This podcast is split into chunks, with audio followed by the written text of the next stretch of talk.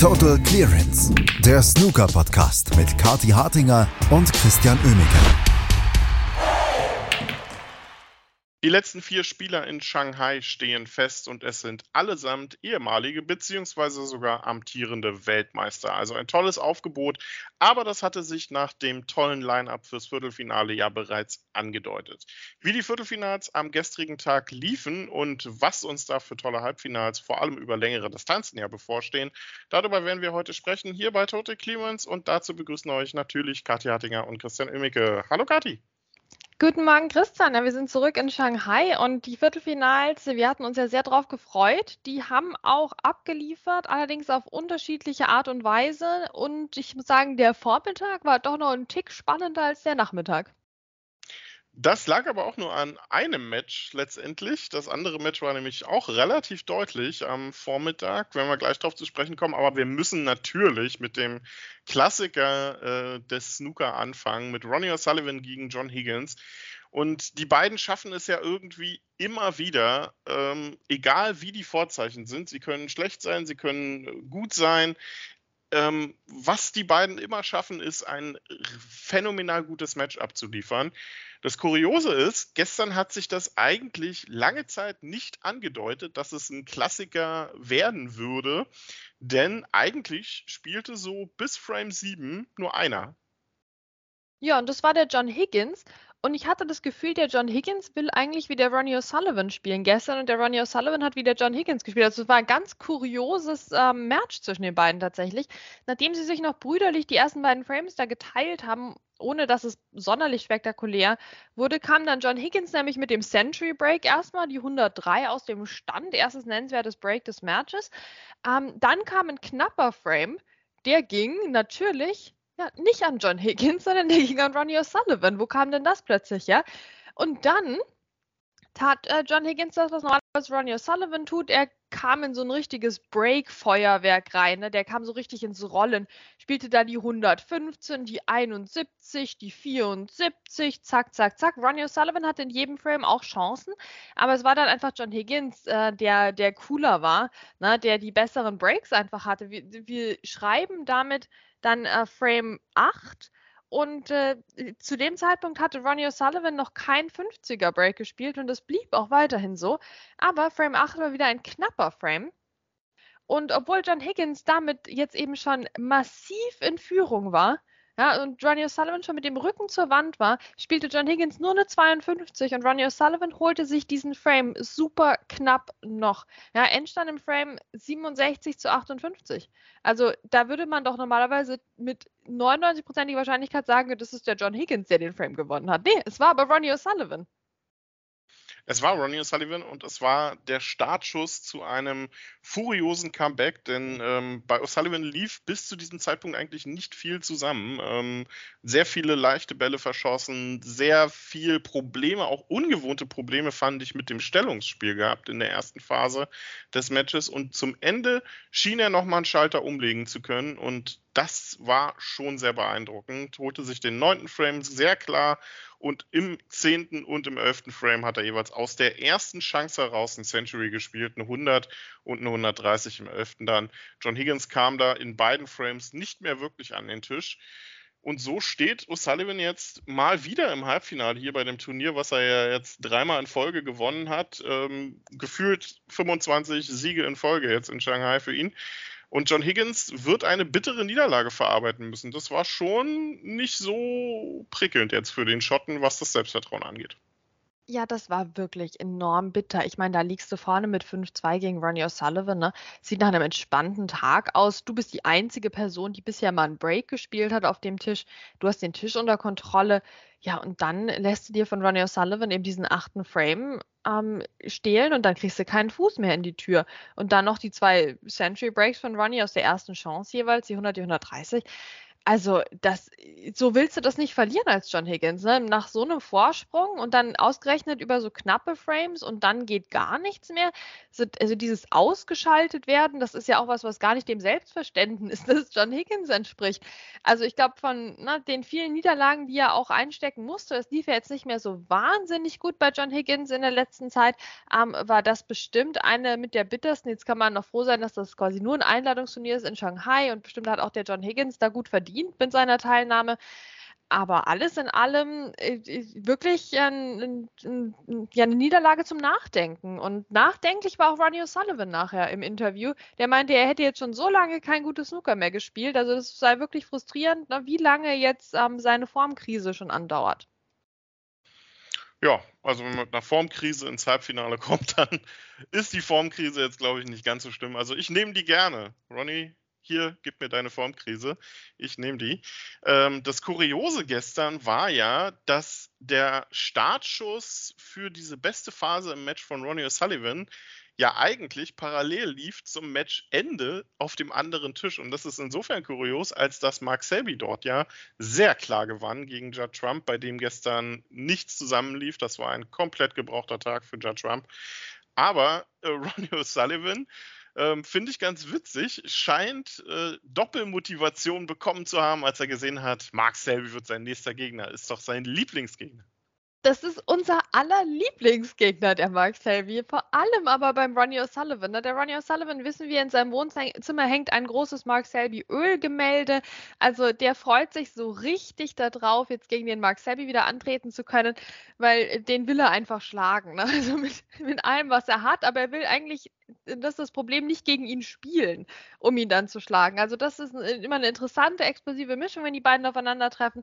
Haben wir auch schon viele, viele wichtige Matches gegeneinander absolviert.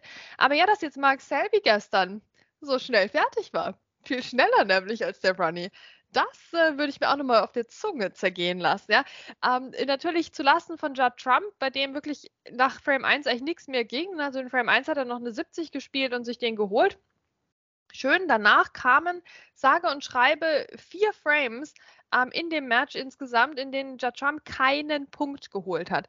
Und das lag daran, dass er einfach irgendwie einen ganz, ganz schlechten Tag erwischt hat, aber es lag halt auch an der Klasse von Mark Selby.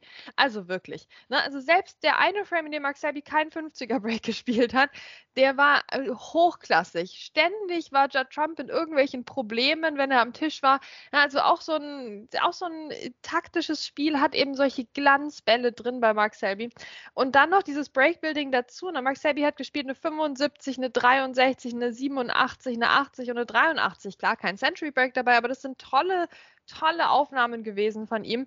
Und ähm, somit hat er dann sechs Frames in Folge gewonnen. Bei Judd Trump ging streckenweise überhaupt nichts mehr, aber es lag halt auch daran, dass Mark Selby eine komplett aus dem Spiel genommen hat. Ne? Und äh, da musste er noch nicht mal ganz tief in die taktische Trickkiste greifen, aber das, was er gezeigt hat, war einfach unwiderstehlich. Das war es. War ein sehr starker Auftritt von Mark Selby und Judd Trump ja ungewohnt schwach, hatte ich so nicht erwartet. Gegen Jack Lisowski war das noch deutlich besser ähm, was er da gezeigt hat. Gestern ging da nichts. Ähm, eine kuriose Randnotiz zu diesem Match, die ich gestern gelesen habe und sofort erstmal nachprüfen musste, weil ich es gar nicht glauben konnte. Aber es ist tatsächlich so, es war der erste Sieg für Mark Selby gegen Judd Trump seit dem German Masters 2015, also seit über acht Jahren. What? Das muss man, ja, das muss man mal äh, Revue passieren lassen. Also wenn man jetzt so Championship League, ähm, WST Pro Series und so ausblendet, also so ganz kurze Distanzen, Best of äh, Three, Best of Five, wenn man das ausblendet, war es der erste Sieg seit dem German Masters 2015. Das ist schon kurios, oder?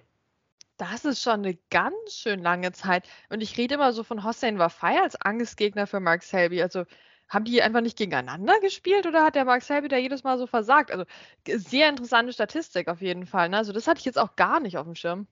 Ja, also es, es, sind tatsächlich nicht allzu viele Matches, so Champion of Champions 2022, davor dann International Championship 2019 und dann geht es schon so zurück 2016 und so weiter. Also so oft haben die tatsächlich auch gar nicht gegeneinander gespielt, ähm, aber ist trotzdem eine sehr kuriose, sehr interessante Statistik. Die aber letztendlich auch vollkommen egal ist, denn Mark Selby steht im Halbfinale und wird dort treffen über Best of 19 gegen äh, auf Ronnie O'Sullivan. Und da erinnere ich mich immer an richtig schöne Matches beim Masters, oder? Best of 19, Ronnie O'Sullivan gegen Mark Selby. Das kann eigentlich nur gut werden. Das kann wirklich nur gut werden. Noch besser wird es natürlich, wenn die dann so ein WM-Finale gegeneinander spielen oder so. Ähm, das, ist, äh, das ist was ganz Besonderes, wenn die beiden aufeinandertreffen. Und da gab es gestern auch wirklich so die Diskussion, was ist denn eigentlich der Klassiko im, im Snooker. Ne? Und natürlich kann man sagen, Ronnie gegen äh, John Higgins im Moment, aber ich, da fehlt ja, also ich meine, die beiden schwimmen ja im gegenseitigen Respekt und der Anerkennung und so. Das, äh, ich weiß nicht, das ist mehr so ein Traditionsmatch äh, eigentlich. Ne? Und aber Mark Selby gegen Ronnie O'Sullivan, da treffen halt zusätzlich noch so diese, diese Welten aufeinander. Ähm, das macht schon irgendwie auch zu, wirklich zu dem Klassiker im Snooker. Ich bin gespannt, wer ihn jetzt gewinnen wird. Das ist witzig, weil ich habe es tatsächlich im Text zum Podcast genauso geschrieben, dass es jetzt von einem Klassiker zum nächsten geht. Ich finde es nämlich genauso. Es sind beides Klassiker im Snooker und beide auf unterschiedliche Art und Weise. Also im Gegensatz zu gestern sind wir uns dann heute mal ein bisschen einiger. Ja. Ähm, das andere Halbfinale übrigens, was ja erst morgen gespielt wird. Heute gibt es Ronnie O'Sullivan gegen Max Selby. Morgen dann gibt es Neil Robertson gegen Luca Brissell. Also von Duell der mehrfachen Weltmeister geht es dann zum Duell der ein einmaligen, bisher einmaligen Weltmeister. Und ja, die beiden haben ihr Halbfinale etwas deutlicher erreicht. Vor allem Neil Robertson war gestern gegen Fan Zhengyi, der einem da spätestens nach dem vierten Frame auch ein bisschen leid tun konnte. Äh, sehr gut unterwegs. Also da war nicht viel zu holen für den Chinesen, der ja noch so gut gespielt hatte gegen Mark Allen. Ja, das war schon schade. Und ich meine, Neil Robertson macht sich auch nicht gerade beliebt jetzt. Ne? Also der schaltet erst den Ding Junhui aus, da hat er sich bei mir sehr beliebt gemacht. Aber jetzt lokal gesehen, dann schaltet er den Fan Zhengyi aus. Und der hatte eben doch so toll gespielt. Ich war doch jetzt schon wieder so ein Fan von, von seinem Auftritt und da kam jetzt gestern sehr, sehr wenig. Ne? Und dann ist Neil Robertson halt wirklich die Person, die dann schon 3-0 führt, bevor du dich erstmal fragst, was eigentlich in deinem Spiel schief läuft. So ging das dann Fan Fanjengi. Dann hatte der sich im vierten Frame gerade mal so gefangen, spielte eine 53 unter anderem. Ja, und dann holt auf Schwarz, dann holt Neil Robertson noch den Frame, der geht 66 zu 65 aus. Aua, meine Güte, der arme Junge, wirklich. Dann mit Session Interval, also schlechtmöglichste Voraussetzungen, um dann eine Pause zu haben, oder? Ach, das tut so weh. Das hat wirklich, also das hat sich übertragen über all die Kilometer und Meilen bis hierher hat sich das übertragen, also der arme Junge. Ähm, und dann äh, Frame 5 hat er sich aber gefangen, hat sich den zusammengestöpselt. Ja, aber dann ging es halt wieder in Richtung Robertson. Ne? Und dann das Spiel, das Spiel war nach dem vierten Frame eigentlich gelaufen. Sowas gibt Daniel Robertson nicht ab. Hat dann noch einen Century Break gespielt am Ende, musste sich jetzt wirklich irgendwie nicht verkünsteln. Fang Jing Yi stand neben sich ähm, vielleicht doch die Chance auf das Halbfinale ein bisschen zu viel gewesen für ihn. Ja, sehr, sehr schade, aber natürlich ein, ein super Auftritt auch irgendwo von Neil Robertson, wobei ich jetzt noch nicht so also beeindruckt bin, dass ich vom Stuhl falle oder sowas. Das ist praktisch für den Podcast. Jetzt mal gucken, was der jetzt noch äh, liefert im Halbfinale. Wir werden es sehen. Sein Gegner ist auf jeden Fall der amtierende Weltmeister, der ja erst Mark Williams ausgeschaltet hat und dann gestern auch gegen Robert Milkins letztlich dann relativ sicher mit 6 zu 3 gewann. Aber vor allem zu Beginn war das Match nicht ganz so klar, wie es das Ergebnis am Ende aussagt. Genau, das war super ausgeglichen am Anfang. Robert Milkins kam da raus, spielte eine 127 und ähm, rechtfertigte damit direkt, warum ich ihn nicht als Überraschungssieg bezeichnen wollte gestern. Ähm, spielte dann noch ja, eine 50 im zweiten Frame, ein paar Aufnahmen und hat dann ähm, quasi 2-0 geführt. Dann kam aber Luca Brissell und es ging so munter hin und her mit den Breaks. Ähm, so holte sich die beiden Frames, also obwohl eigentlich in fast jedem Frame jeder eine Chance hatte, gab es dann doch immer eine Person, die so ein entscheidendes Break eigentlich dann draus gemacht hat. Ähm, und und das dann nach Hause gebracht hat mit dem Frame.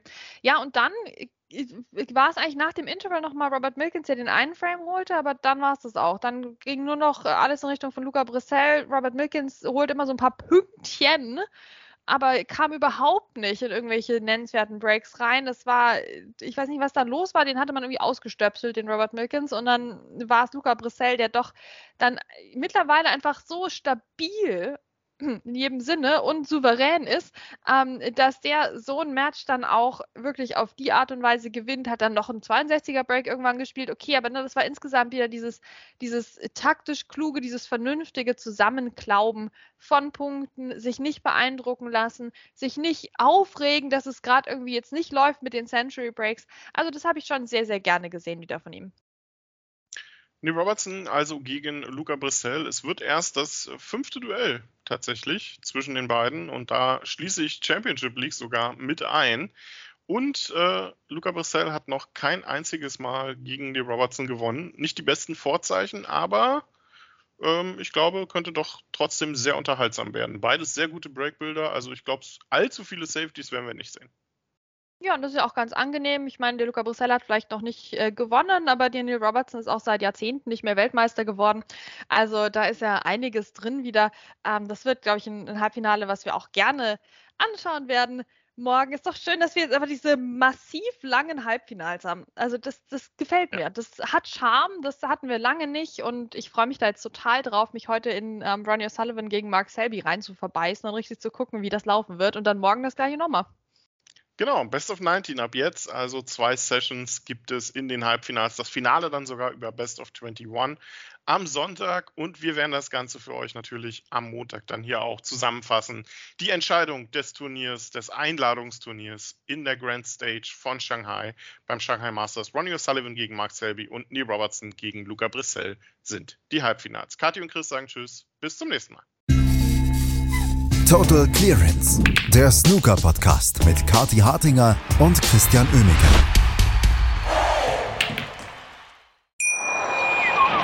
Wie baut man eine harmonische Beziehung zu seinem Hund auf? Puh, gar nicht so leicht. Und deshalb frage ich nach, wie es anderen Hundeeltern gelingt, beziehungsweise wie die daran arbeiten. Bei Iswas Dog reden wir dann drüber. Alle 14 Tage neu mit mir, Malte Asmus und unserer Expertin für eine harmonische Mensch-Hund-Beziehung, Melanie Lippisch. Iswas Dog? Mit Malte Asmus. Überall, wo es Podcasts gibt.